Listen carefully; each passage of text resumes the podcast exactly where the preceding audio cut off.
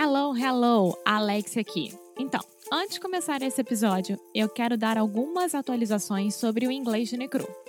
Em 2020, nós vamos ter 12 challenges diferentes, ou seja, é um novo produto completamente diferente para vocês.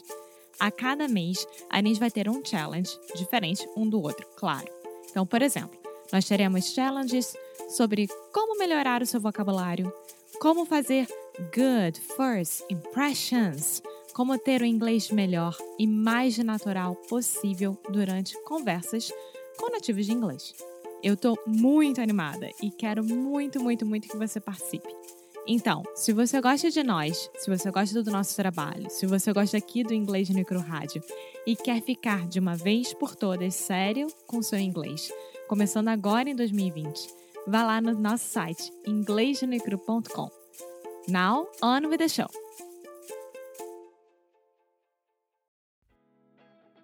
Welcome, welcome, welcome! Mais um episódio aqui do Inglês no Micro Rádio. E, gente, vamos lá, vamos relembrar aqui algumas coisinhas com vocês.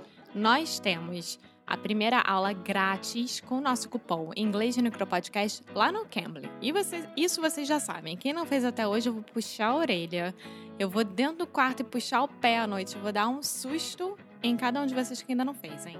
Além disso, tem aula experimental do Cambly Kids, que é de 30 minutos por até um, não, por apenas, não até, por apenas um real. e muitos, muitos conteúdos gratuitos que o Cambly está fazendo esse mês. Então, quando eu falo que é conteúdo gratuito, são lives semanais, e-books, posts e muito, muito mais para você aproveitar esse momento para se diferenciar falando inglês. Então, galera, temos aqui Inglês de Micro Rádio trazendo inglês todos os dias para vocês para melhorar cada vez mais o listening, aprender pronúncia, repetir com a gente. Mas com o Cambly você tem a oportunidade de falar com o professor nativo da língua inglesa. Então vá lá, não perca essa oportunidade. Vai nos links que eu deixo aqui nas show notes e aproveite, tá bom? Então é isso. Now, on with the show. Hey Foster. Hey Alexia, we are back. Part 2 of a Q&A session, question and answer session about Sound School. So, just to get you guys up to date, we currently have open applications for Sound School. We only accept students that actually submit an application. So, you have to tell us a little bit about yourself, about your goals in English, your level, that kind of thing. And the applications close tomorrow. Tomorrow, Friday. Friday, the 26th of April 2019. yeah, Friday, April 26th, 2019. Yeah, I mean, you got an idea. Okay, you guys got the idea. So, we are simply answering a lot of the questions that we have received by email, Instagram, all of those different various platforms. So if you missed the first episode and you are listening this randomly, listening to this, to this randomly, go back one episode, listen to everything from today's episode, the one that was on earlier, and then you come back to this. Yeah. So the next question that we get a lot is I would like to know more about the content that will be given in the course and also how this weekly evaluation will be done. Okay, that is a great question. So, this person is asking specifically about two things, I think. First, the content what is the material in the course? And secondly, what are these weekly evaluations? We always talk about personal feedback sessions and weekly challenges. And like, what is this exactly? Yeah. So let me break it down for you. The duration of the course is 20 weeks. Each week, we approach one topic of English pronunciation or conversation. Okay? Okay. And each week, we have a variety of materials to help you mm, first learn and understand the concepts. Secondly, really start to train those concepts. Third, incorporate them into your conversation. And fourth, put it to the test. Like record a video of yourself doing something and send it to us. Or an au- audio. Yeah. So the way that looks, a normal week, let's say, for example, in week four of Sound School, we talk about the schwa sound, do schwa. So we've recorded some podcast episodes about that, but in Sound School, we go a lot deeper. So first, you will watch some video lectures that I will explain the schwa in a lot of detail, more detail than you will ever want to hear about the schwa, but I promise it is good for you. And then you will train with various types of audios so you can really practice and understand how it feels to produce the schwa sound. And when you really become more familiar with the sound, you have two things to do. First, a personal feedback session, which is normally just an audio that you will send to us personally. And what happens is I listen to your audio very closely, and each time that I hear a mistake, I stop the audio and I say, Alexia, you are saying the word color.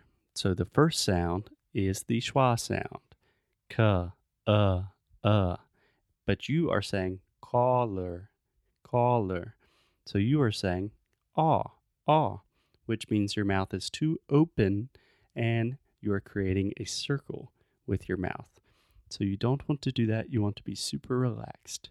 So the idea is I give you the most precise feedback possible so you can identify your mistakes and correct them. Perfect. I couldn't do the explanation better. Thank you. Yeah, it is my job.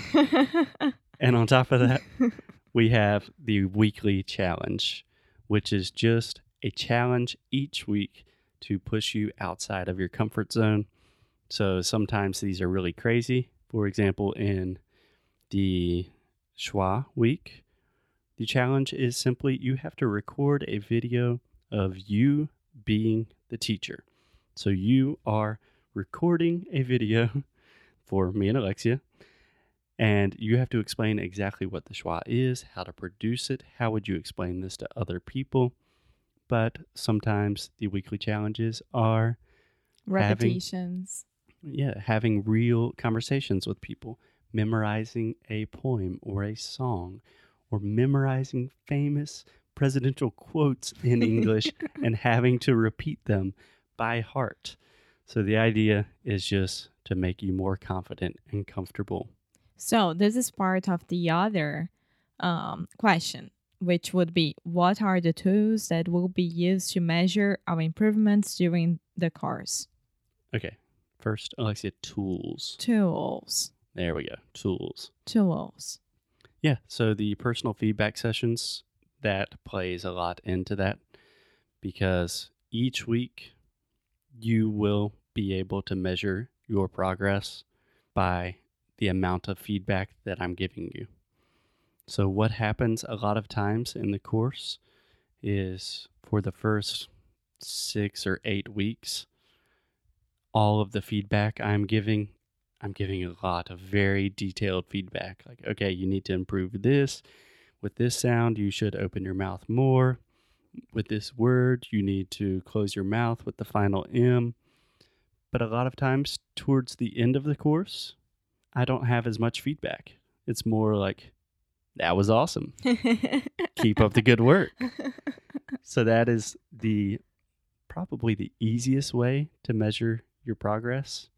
and also like you're you're gonna a- have access to sound school forever so you have sound school for the time that you need if you buy sound school today for example and can only start in july that's fine.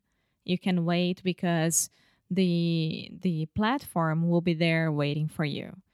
And the contrary the contrary can i say that?